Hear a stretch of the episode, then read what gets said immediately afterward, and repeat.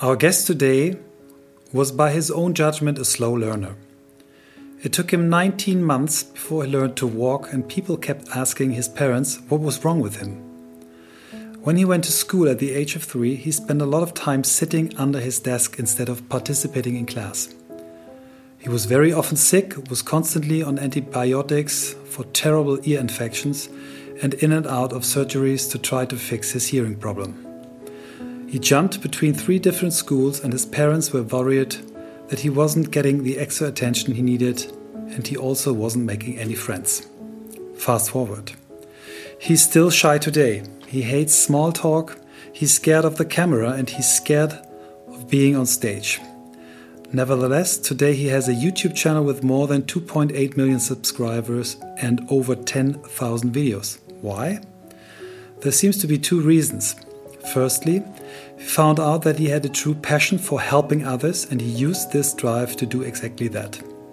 Secondly, and this is the title of one of his keynotes, fear is not good enough reason to not take action. Murray Newlands said about our guest in a Forbes article the only thing stronger than his friendly personality is his drive to help others meet the success that he achieved. After reading his book, Your One Word, I immediately sent him a direct message on LinkedIn to ask him if he would like to join us on our podcast. His answer Let's do it, Michael. For almost exactly four years, we are on our way to new work. How can a topic that plays such an important part in our everyday life create more meaning in our lives again? How do we get people to draw strength and motivation from their daily work again? How can one succeed in living a happy, healthy, productive, and fulfilling life even in such difficult times? We're looking for methods, role models, experiences, tools, and ideas that bring us closer to the core of new work. We're always concerned with the question of whether everyone can really find and live what they really, really want in their innermost being. How can we make sure that each and every one of us will find their inner driving force, or as our guest today would call it, her or his one word? You are at On the Way to New Work today with Evan Carmichael. Thank you so much, Evan, taking the time for us to be in our podcast On the Way to New Work. Um, and we always start our podcast with the question How did you become the person you are today? Through a lot of work. Um, it's an interesting question. I think if you look at my journey, I think most people would know me for my YouTube channel and the the videos that I've made. And we've done. I was just looking at it yesterday. Ten thousand six hundred and sixty-three videos on the channel. That's um, amazing. Not all of them are public, but over a period of however many years, twelve years. April two thousand nine was the first chan- was the first video. It's been a long haul of making a ton of videos, of learning a lot, of struggling a lot, of failing a lot. And I'm a I'm an introvert by nature. I'm an introvert. I'm shy. I don't talk to people. I hate networking events. Um, even something like this would have been would have been a no 10 years ago. Like I'd be too afraid, too ashamed, too shy. But I also realize that I want to serve and I want to help and I've got a mission and that requires me to have more courage than I currently have. And that forced me back into creating more, being more in the public eye, and trying to get the message out there because the more people can see the content, the more it'll hopefully help people make the shift. But were there some formative moments you remember when there was this click in your head which said, Well, I'm shy, I'm introvert, but there is something, I have something to give? Can you remember special things? Uh, I read about your parents that were very supportive. What, what do you think was the, the, the major yeah, my parents were super helpful. They always told me that I'm Evan Castrilli Carmichael. I can do anything that I believe that I can, and they gave me that um, not push to do this, but just push to do whatever I wanted to do. Push to not be normal. Push to try something new and and say yes and explore and taste and test and try. And so I consider them my greatest role models or my greatest mentors, even though they don't really they're not entrepreneurs. They don't really focus on business, but they taught me how to be a human and to have more self belief. Um, when I started on YouTube, it also wasn't a thing to be YouTube famous. In April 2009, there were no long form educational videos. That wasn't the thing. There were no influencers. So I was there super early just because I liked video. I'm a visual learner. I like to be able to see things. The fact that I can see you, even though it's a podcast, helps me because I'm a visual guy. Uh, so I w- I wasn't that smart to say, I, I, I know YouTube's going to be a big deal. I'm not I'm not that smart. Uh, I didn't know what was going to happen, but it was visual, and I I think what really helped me the most is I just focused on who I was serving instead of who I wasn't. Yeah. If I had 40 people watch a video, I would always think I have 40 people. Like 40 people watch that video, and maybe that changed the life of four of them. As opposed to why am I not getting 4,000 people watching a video, or 4 million people watching a video? And I think the more you can focus on who you do have, one, it's, it's more fulfilling because you're always coming to a place of abundance of like, I'm helping people. This is amazing, as opposed of lack of who's not watching. But I think also by by serving the people who are paying attention, they take you to the ones who aren't. They tell their friends, they tell their family, they they post to social media, they tell people about you, um, and I think that's really been helpful for me to just focus on who's watching and who is paying attention and love them and serve them, and that that's helped everything blow up. I was 39 when I became an entrepreneur. I think you were half the age, and you, you I could read about you that you're really fascinated by entrepreneurship. What was this? Why why do you think entrepreneurship is such a good thing? I know it, but but what was your feeling? So for me, I think I had a lot of entrepreneurial tendencies when I grew up. I would do garage sales and baseball cards. And when I was 12 or 13, I would every weekend go trade baseball cards and be negotiating with people who are 40 and 50. And I'm this 12 year old kid trying to sell my baseball card to them and negotiating over 25 cents or a dollar. Um, I remember in Canada, our, our dollar is a coin.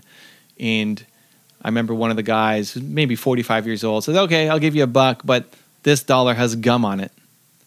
Like, okay, I'll take it. I'll clean off the gum. It's a dollar. like, yeah, I mean, a dollar was a big deal when I was 12 years old. I'll take it. Why not? Uh, but that's 12, 13. And so I had a lot of these entrepreneurial tendencies. But when I was in, graduating high school and people ask you in your yearbook, where do you see yourself being in 10 years? I said VP at a bank. Wow. But entrepreneurship wasn't a thing. I mean, that's that was part of the thing. That was part of the issue, I guess. Nobody in my family was an entrepreneur, and I'm 40 now. Back when I was 17, 18, uh, graduating high school, most people you knew weren't entrepreneurs. You had to kind of be crazy to be an entrepreneur. You had to not fit in. You had to basically have been fired from every job to be an entrepreneur back then and now it's it's open to everybody. So I'm I'm sure I would have found entrepreneurship a lot sooner if I was growing up. If I was 17 right now, I'd be doing entrepreneurship like crazy.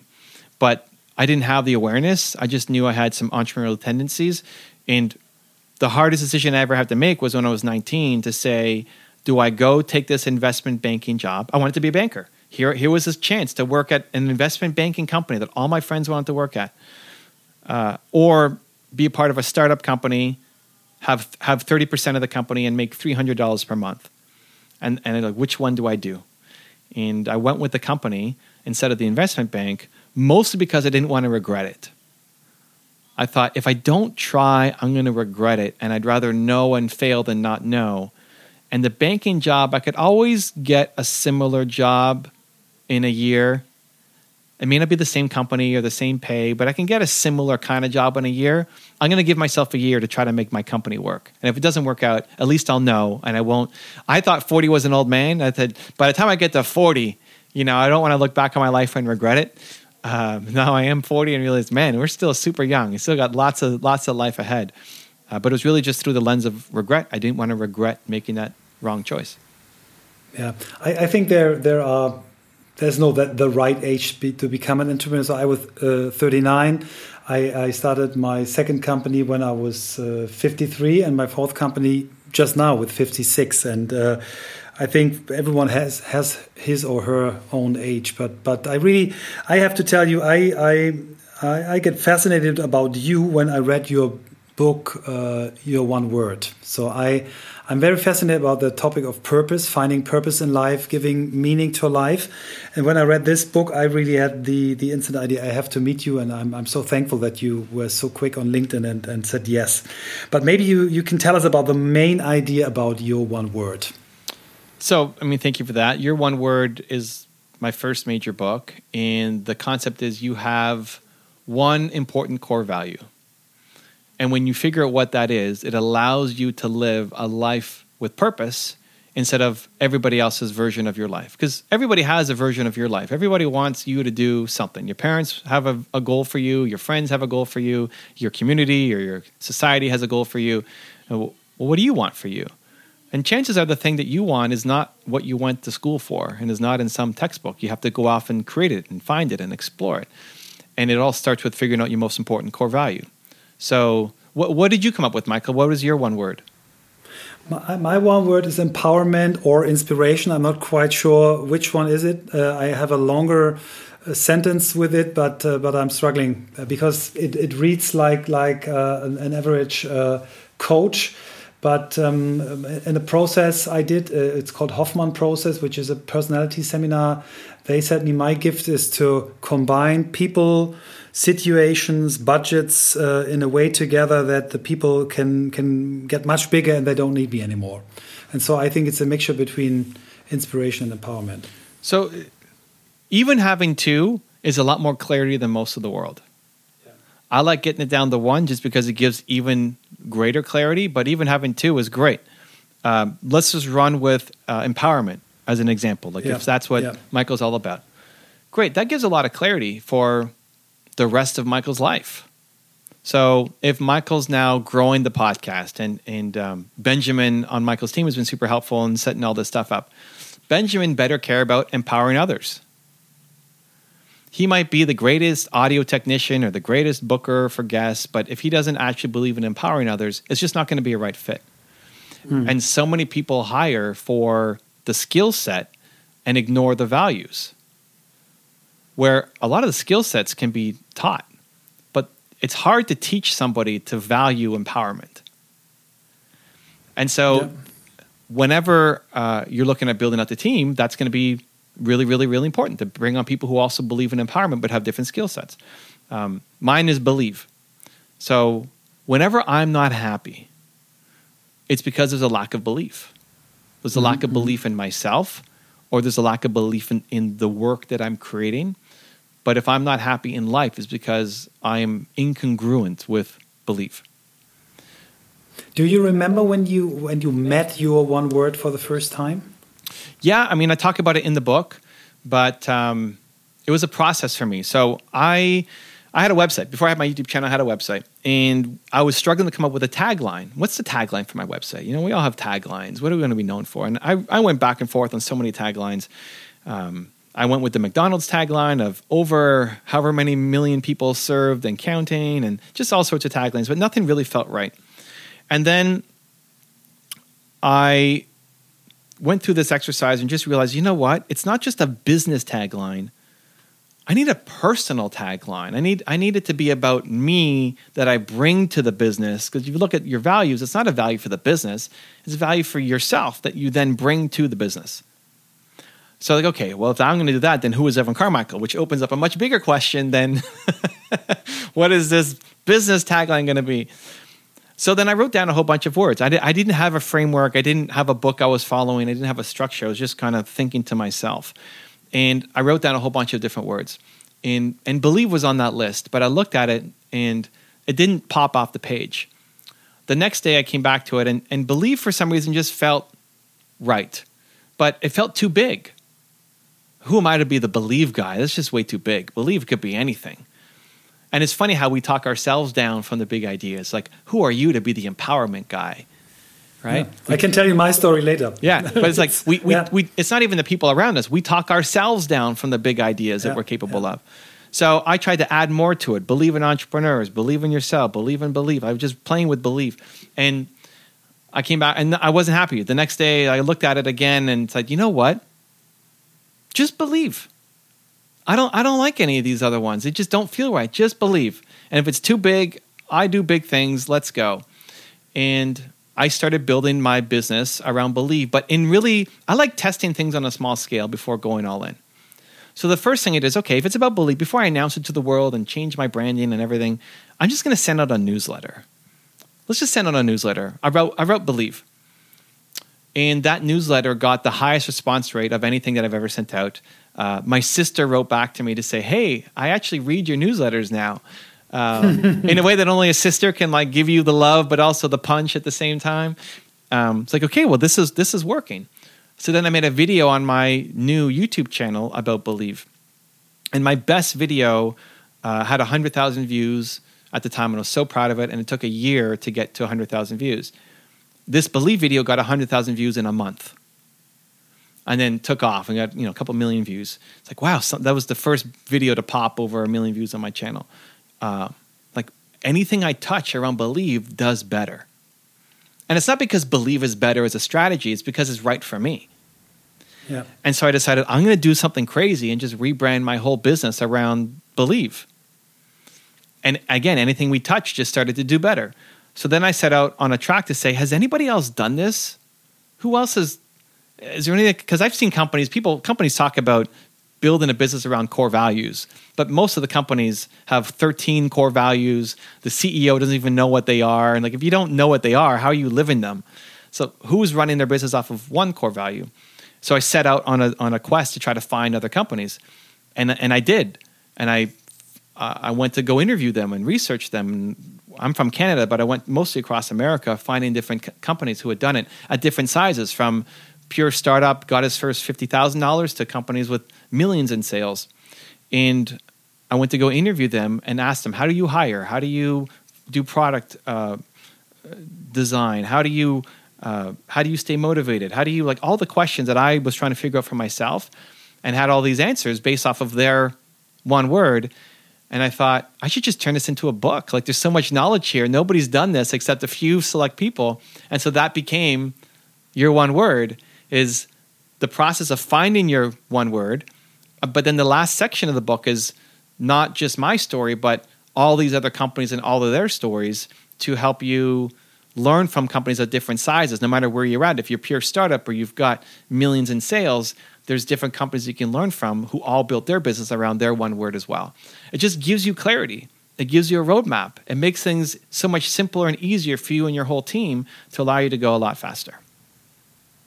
Yeah, I had amazing examples like like uh, the company of Jessica Alba, Honest. I, I love this examples because you have everything in this one word. The the approach uh, of, of the product category, the the, uh, the, environmental stuff, everything you can can lead back. And I, I like the way you you really demonstrate that you can drive almost every aspect of your business with your one word. And everyone is uh, yeah, you can wake up your people overnight and they will always know what they are there for. Yeah, it's it's amazing. But then I asked myself. So I just uh, just bought the book. It will come tomorrow. Why? Did you write the next book, Built to Serve, Find Your Purpose, and Become the Leader You Were Born to Be? So, what can the new book do what uh, the old book couldn't do? So, it's funny how some people say it's funny for people who've read both. There's there's two very different camps when I asked which one did you like better, or which one, like what order should you read it in? Like, oh, you need to read your one word first and then and but then there's other people say no no no you need to read built to serve first and then your one word so i guess it's a different experience depending on who you are so you can let me know michael after you get them and i will which one is better or what order but um, built to serve starts with the idea that you are if you're a human you want to serve you want to help people. It's hardwired into us. We want to feel like what we do matters. You want this podcast to reach people. Feel like the work that you are putting in today matters. And same thing for me. I, I want to feel like today of my interviews that it's going to touch people's lives. We all want to have that kind of meaning. Some people want to serve the world. You know, you and I want to serve a lot of people. And some people don't have a big mission, but they want to serve the the 25 closest people to them. They're the glue of the family. But everybody wants to wake up and feel like the work you're about to do today matters to somebody else's life. Um, it hits the same part of your brain as having food and having sex. It's like literally hardwired into humans. Uh, but most people don't know how to serve, and they don't know whom to serve, and they don't feel good enough to serve, and they don't know the path to serve, and so we're unhappy. If If you're unhappy, it's likely because you're not serving. Your one word becomes part of the process to figure out serving. So you are going to empower people. When when you help empower somebody, you're going to feel great about the day. When I help somebody believe and believe and empower pretty close anywhere, believe and inspire pretty close. Uh, we're we're almost brothers here. Um, it's very close. So if I leave somebody and they have more belief in themselves, that that fills me up for the whole day. I love it. That's a good addiction to get high on. Um, but then, where Built to Serve goes a little bit deeper is into the why and the how. So the why is your purpose, and your purpose comes from your pain. Whatever you struggled the most with as a human is the thing you want to help other people through. So I love believing in people, period. But you give me an entrepreneur who's just starting up, who's who's like 19 year old Evan who was struggling, that's who I love the most, right? So it's fine to like open a, the door for somebody or buy the coffee for the person behind you in line. There's moments of acts of kindness. But when you see somebody who's a younger version than you, even if they're older than you, but they're, like they're going through the problems that you used to go through, and you help them and their eyes light up, that takes it to a whole other level. Most people try to hide from their past, they try to forget the pain. The way to actually heal the pain that you've been through is to help other people who are currently going through that thing. And recognizing that there are millions of people right now who currently are younger you, and they need your help. And they see inspiration and hope in you. Um, and then the last part is the how is how did you get out of it? What did you do to actually get out of it? Did you get a mentor? Did you read some books? Did you listen to the podcast? Did you meditate? Did you pray? Like, what did you do to get out of the hole that you were in? That's teachable. You can now show other people. You might have tried a million things that you struggled with and nothing worked, but then finally you found one, two, three things that worked. Now you can shortcut the path for other people. So, uh, your who, which I call your one word as well, that's that's who you are. You figure that out. That's your compass and roadmap for life, if whether it's empowered or inspire or believe. But then to get more specific on your purpose, and how you can serve other people, that's where Built to Serve goes deeper. So, your one word goes deep on the who, Built to Serve goes deeper on the why and the how, um, and then how to make money at it as well so that you have a business and it's not just something that you have to do on the evenings and weekends and have some job that you hate, but how to turn it into a company as well. So I love both books. They're both great for me. Uh, what order? I don't know. Whatever calls you first, that's what you pick up. And and then you guys can let me know. I will tell you. I, I, I, like the approach because uh, I uh, just a couple of weeks ago I stumbled about a, a, leadership principle which is very old. I've heard about it a couple of years ago. It's called servant leadership, and I believe that servant leadership is the next leadership style. Even if it's an old one, it, it is, the, I think, the right leadership style for our times because we are in a time where people do not uh, do know so much more about what they are doing. So they have so much better information than in the days before that a leader uh, can tell them, I know everything, I can do everything now. The leader has to help them to make the best out of their potential and not to, to overrule them all the day. So yeah, I'm, I'm happy. I, I'm, uh, I know what I'm doing on the weekend, read, reading your book. I love it. Um, um, I, I, did not watch every uh, one out of your 10,000, more than 10,000 videos, but I watched, uh, I think it was the last one on your entrepreneurs channel, which was the one about the power of a, of a good ca calendar. Uh, and if you if you could give us a quick summary about your three um, three powerful instruments, because it really resonates to me. Because I think not using the calendar or using it the wrong way um, distracts you from everything. So yeah, I think I most people blame the tool and and the tool isn't the problem. Like people think, oh, this app is going to save me. The app is not the thing that's going to save you. It's you getting an intention for the day and how you're going to live it. The the thing that's helped me the most, I think, with the calendar is staying in the same energy zone.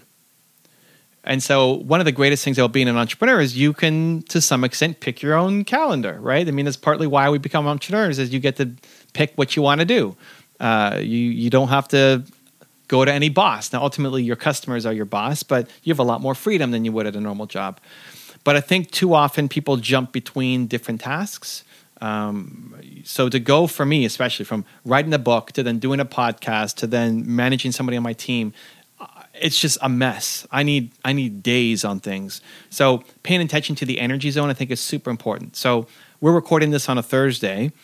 Thursday is my public facing day. So normally I'm introvert Evan. Uh, just let me work on my thing, focused, writing, not talking to the world. Thursday is different. Thursday is I'm here to spread a message. And I start with my Movement Makers program, and then all day is podcasts and Instagram lives and interviews Uh, until nine o'clock tonight.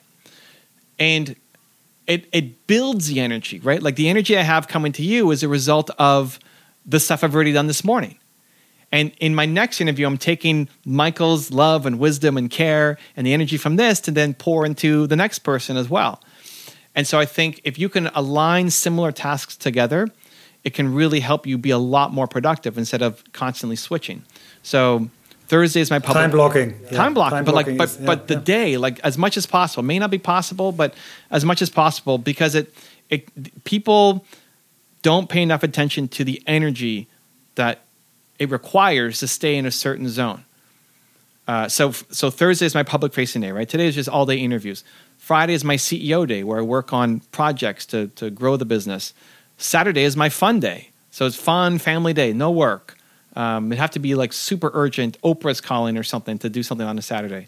Sunday is my family admin day, shopping, cleaning up the the place, laundry, you know, but not on a Saturday because Saturday's fun day.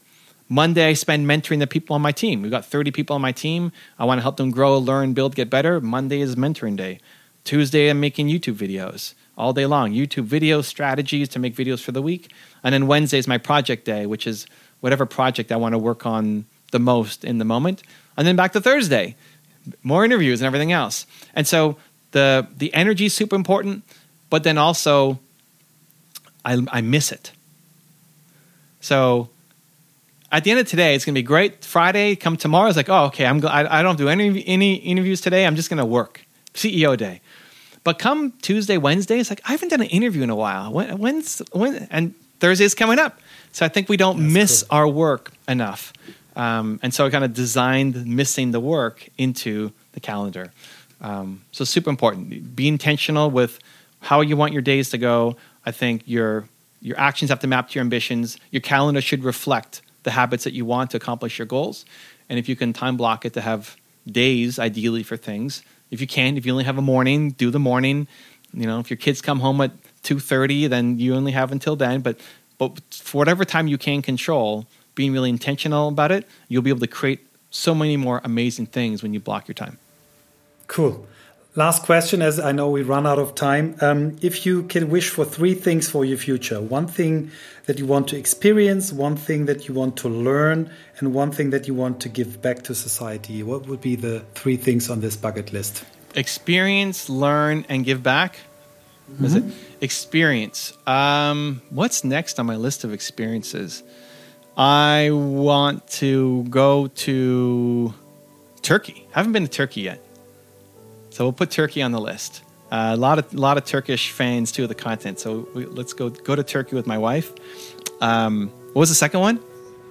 Learn. learn learn how to just be better at everything i'm doing learn how to make better videos learn how to be a better guest on on shows like yours learn just keep mastering the craft that i'm at i don't want to learn how to how to play the saxophone or something i want to learn how to be better at what i'm doing right now um, be the master at it and then give back is belief you know i'm, I'm, I'm trying to solve the, i think lack of belief is the world's number one problem and I wake up every day trying to solve that. And I'm never going to solve that.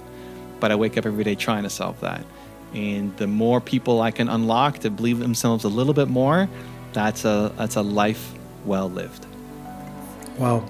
Evan thank you so much. Whenever your way finds you or flies you to Germany or to Hamburg, uh, I would love to welcome you and your wife. And I'm so thankful to spend that we could spend this 25 minutes. I love it. Thank you. Have for, a great day and a good CEO day tomorrow. Thank you, Michael. Thanks for having me. Oh boy, that was a ride. Uh, but Evan had announced before that he had only 25 minutes. Um, since we always need longer, I was not sure whether this was uh, enough, but I'm so happy and I'm so grateful for this 25 minutes. I'm excited. He really practices what he preaches. he's believable, he's interested, he has a clear inner compass, and he seems to have infinite uh, reserves of energy. I'm sorry for Christoph that he couldn't be there, but I'm sure that he will be a listener to this episode. Thanks to all of you for listening. Thanks for your feedback and your good ratings on Apple Podcast and on Spotify.